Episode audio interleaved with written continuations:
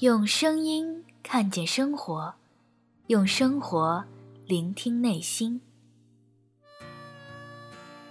这里是梵音网络电台，我是主播包子，欢迎大家收听今天的节目。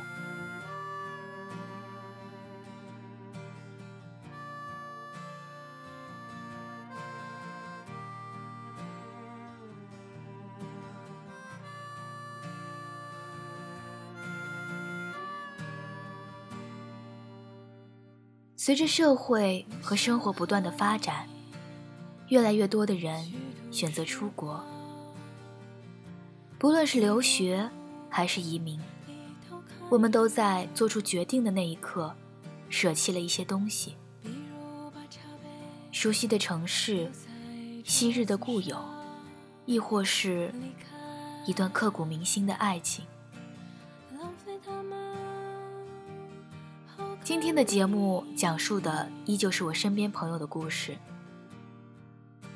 包子自己也是一个留学生，对于这段故事，许多地方我也是有共鸣的。不知道对于即将听到这段故事的你，是怎么想的？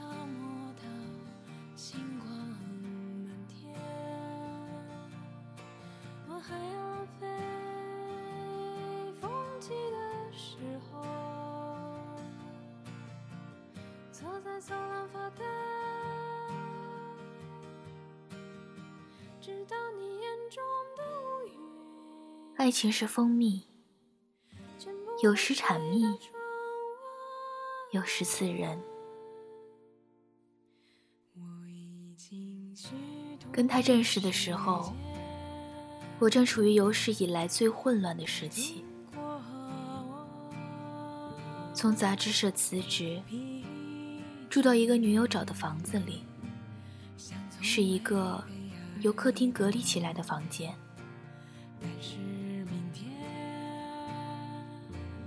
尽管如此，我仍是很想努力的振作起来。我们的房间外有一个阳台，摆满了我养的花。每个傍晚，我都去地铁附近的一个菜市场买花。人家拎着菜回来，我就拎着花回来。陆陆续续的，我搬回去了茉莉、凤尾、栀子花。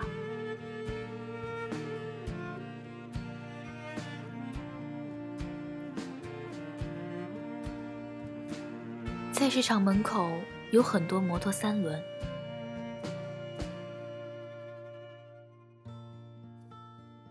还记得那个傍晚，我买了一大盆幸福树。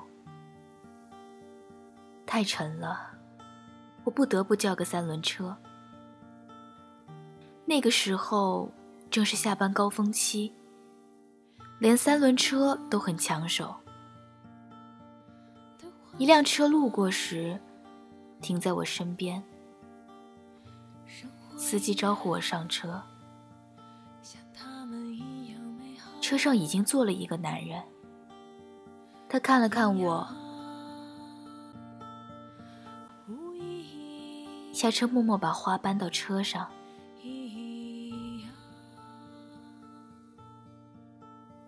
于是，他一盆幸福树，我在同一辆摩托三轮车上驶向同一个小区。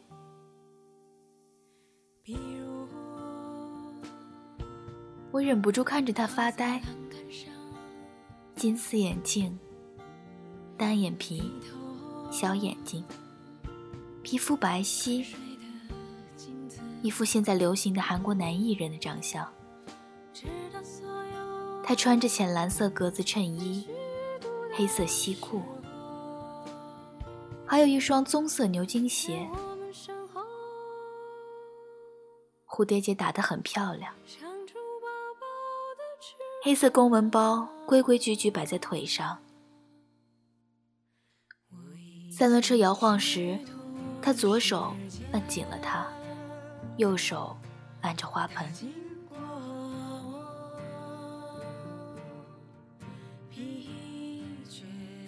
我看着他说：“做金融吗？”他抿了下嘴巴对我说：“嗯，银行。你呢？”我只能不好意思地说：“我待业。”到达小区之前，我了解到。不少他的信息。二十八岁，山东人，爱踢球，初中有个乐队，父母做农用机械生意，跟我高中暗恋的男生一个大学，经济系，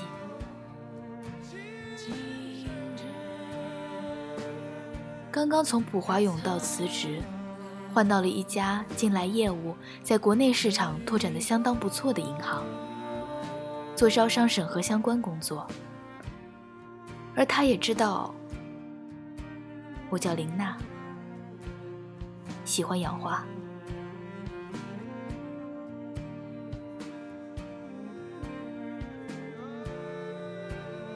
三轮车停在我家楼下，下车之后。他把公文包背了起来，很自然地把花搬了起来，要帮我送到家。出于对自己居住环境的尴尬，在一楼电梯口，我拒绝了他继续帮我搬上楼的建议。但是，我没有想到，他还是走进了我的生活。此后两年，他在我的生活里进进出出，见过我无数次因精神崩溃而大哭，也见过我尖钻刻薄、最丑陋的样子。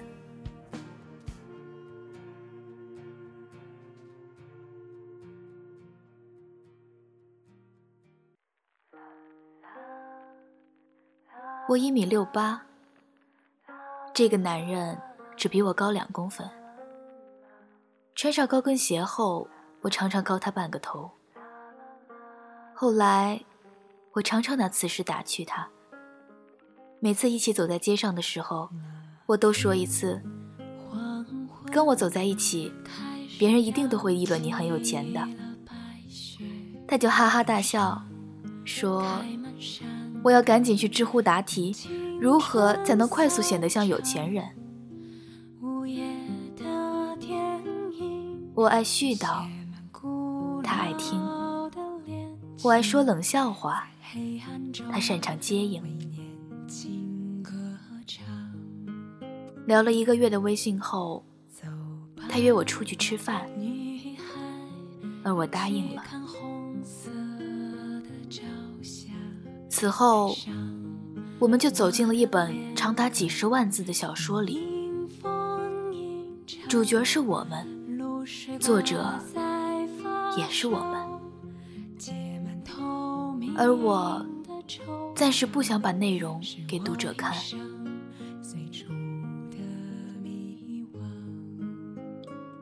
半年前，他买了件冲锋衣给我，当送别礼物。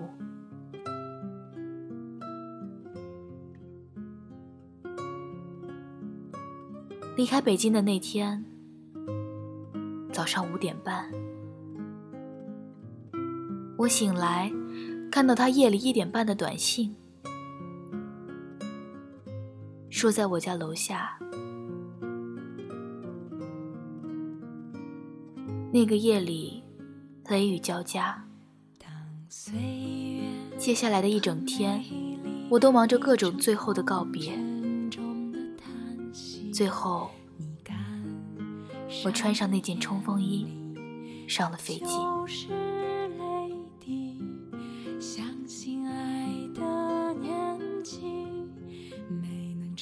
英国的天气非常多变，阴晴不定。有天中午还艳阳高照，下午上课时，窗外却下起了滂沱大雨。直到下课，雨势反倒越来越大。我只得戴上冲锋衣的帽子，裹紧了衣服，往宿舍里走。谢天谢地，等我冒雨二十分钟赶到宿舍时，只有裤子全部湿透了。冲锋衣的防雨性能的确不错。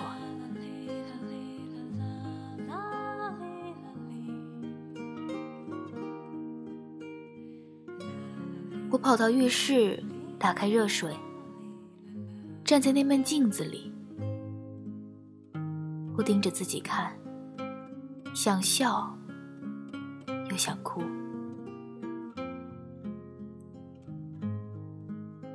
我穿的。是他送的衣服，左手上是他戴过几年的手环，梳妆台上是他从日本给我背回来的牙刷、牙膏和化妆水，以及我的书桌上的影集里有他的拍立得照片。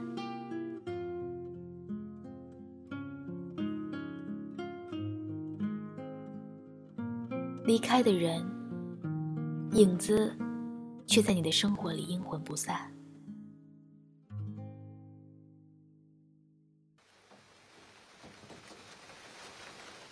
亲爱的赵元先生，不知道现在的你是在等待一场日出，还是依旧在午夜长街徘徊？而现在的我。是在下午四点钟开始给你写这封信。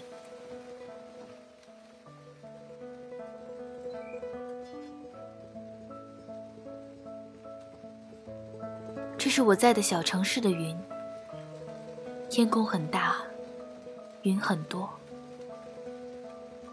我们的距离很远，也许他们还未飘过英吉利海峡，就已经消失不见。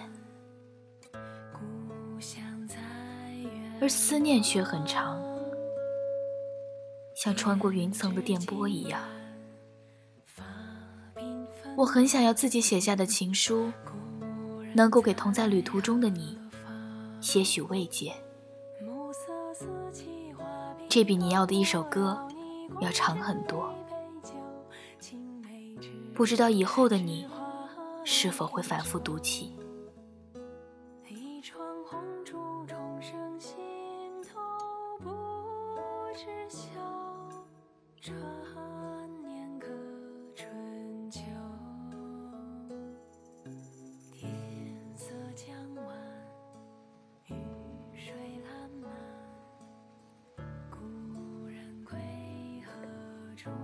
来这的第二十八天傍晚，这里下雨了。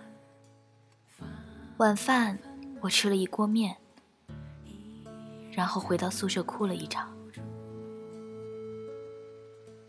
其实并无大碍，只是觉得心脏的某些地方是有个空缺的。我不知道它是什么，但我知道。那不是一切看起来好的东西能够给我的。也许那里缺少的，是像你这样的绅士能给予的毒药般的爱吗？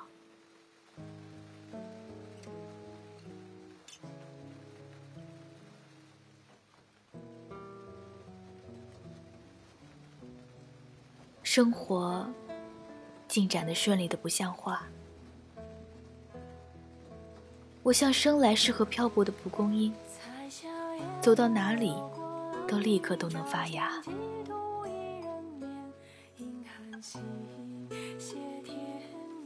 来这里的第一天傍晚，我走遍了教学区域。学校公园面积有二百七十三公顷，而我第二天就搞懂了各个公园里有什么特点。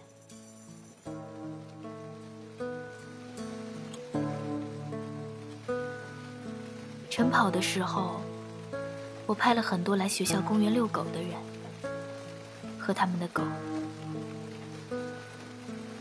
这只狗狗有八岁了，它很爱玩球，擅长游泳。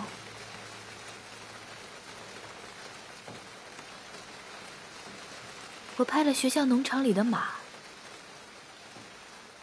我还被小黑咬了一口。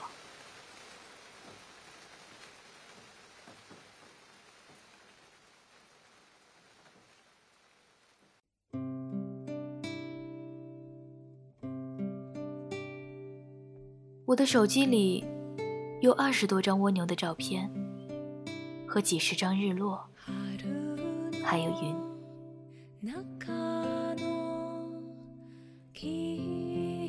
紧接着，我就办了健身卡，开始锻炼。再后来，我去了市区，知道了哪里喝茶，哪里喝酒，哪里买衣服。哪里是当地人爱休闲的地方？他们说我是谷歌地图，我竟没有一点点示弱撒娇的机会。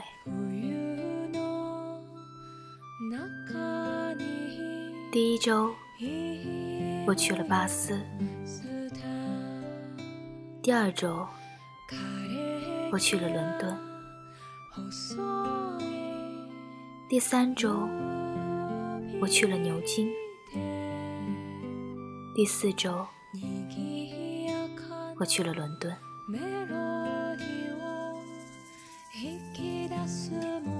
在路上的时候，都会遇到当地人，跟我聊天，帮我拍照。我去博物馆，恰好遇到艺术家也在现场，跟我们讲解他的作品。我去咖啡馆，跟作家闲聊，听他讲英国黑色幽默题材的作品。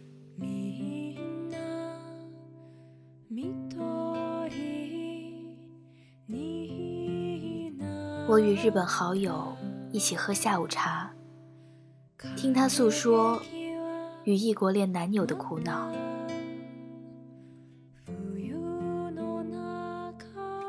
在那个古老的礼堂，我遇到了一场英式婚礼。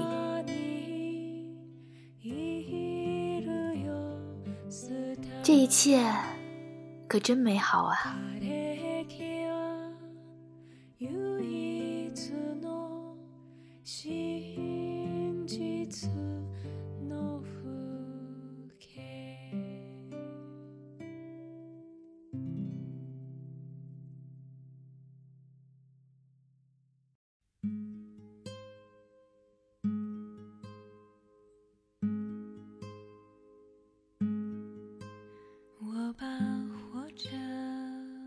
天是我来到这的第一百五十天。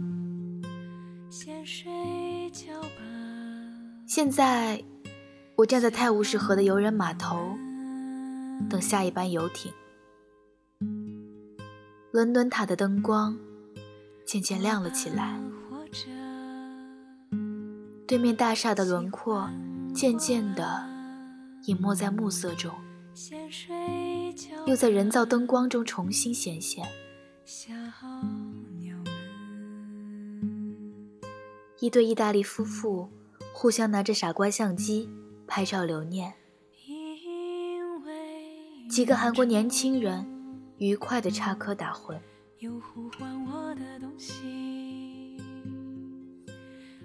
我想，如果是你在这里。该有多好！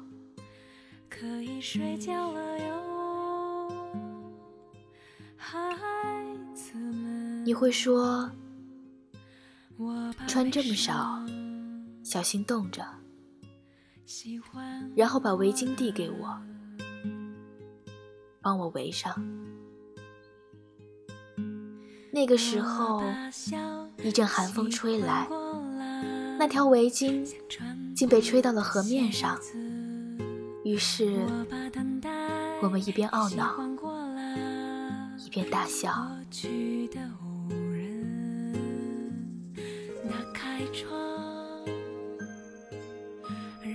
我多想把我所有感受到的幸运和美好，都与你分享。是谁在大喊？是的，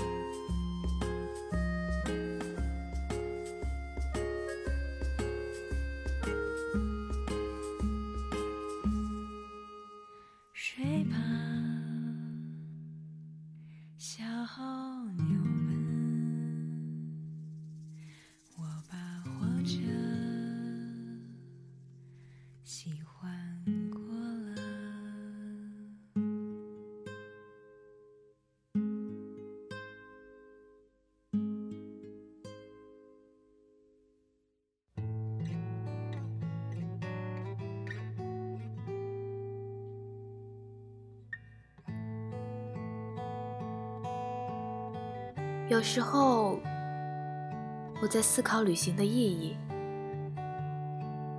究竟是什么原因，让我从小到大，不断的离开自己熟悉了的地方呢？是不爱了吗？是厌烦了吗？可是，每一次回顾，我都觉得。我爱曾经待过的地方，我爱曾经爱过的人，我爱不知道什么时候会读到这封信的你。我从不知厌倦的爱着你。有时候，我觉得自己好酷，总在上路，总在告别。我告诉朋友：“你不要哭哦，不然我不给你寄明信片了。”但其实自己却偷偷的哭了一场又一场，然后我却还是一次又一次义无反顾的离开。重新开始另一段旅程。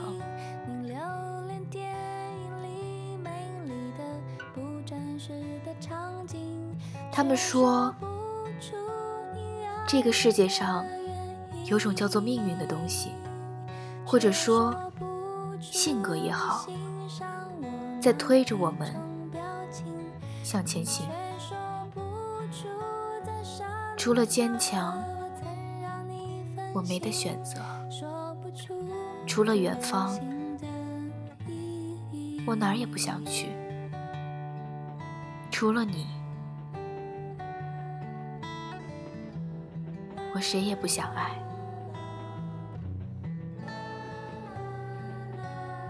亲爱的赵元先生，在不断的迁徙和变更中，你是否拥有自己的爱情呢？我是如此的不了解你，但我始终爱你。谢谢你的喜欢，赵源先生。祝你幸福快乐。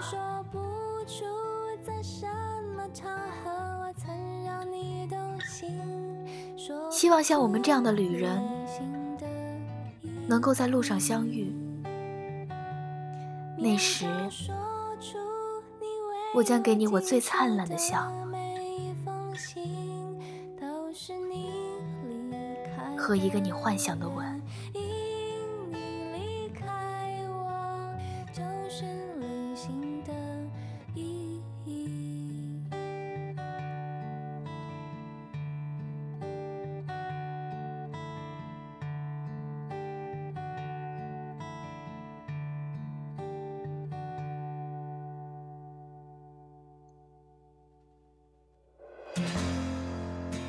节目到这里就要结束了，在节目的最后，包子依旧给大家送上一首歌，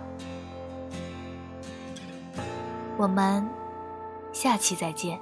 姐姐若能看到我这边的月亮该多好，我就住在月亮笑容下面的小街道。我的邻居清早起床总是会大喊大叫，每当不高兴的时候就出去晒一晒太阳。我这边每到黄昏的时候就开始刮起风流，但那些放了学不回家的孩子们正玩的热闹。这边的人和车比前两年多了很多。我很少出门，偶尔发现过去的景色不见了。姐姐，我这边的一切总的来说还算如意。你应该很了解我，就是个孩子的脾气。最近我失去了爱情，生活一下子变得冷清。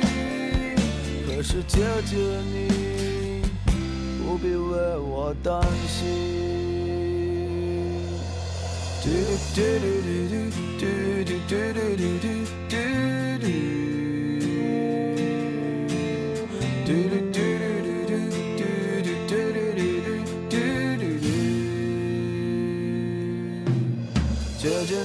那边的天空是不是总有太阳高照？老外们总是笑着接吻、拥抱，看上去很友好。你已经是两个小伙子心中最美丽的母亲，在家庭的争分之后，你是先让步的先姐姐。如果感到疲惫的时候，去海边静一静。我也特别希望有天你能回来定居在北京。我知道有一些烦恼，你不愿在电话里和我讲起。你会说 Don't worry，傻傻一笑，说一切会好。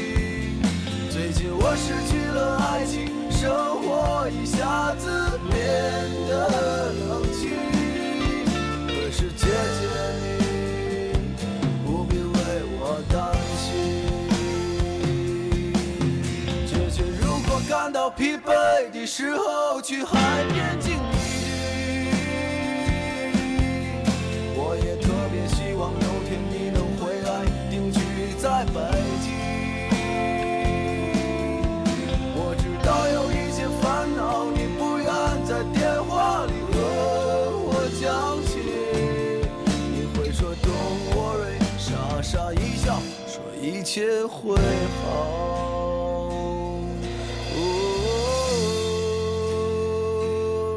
一切会好。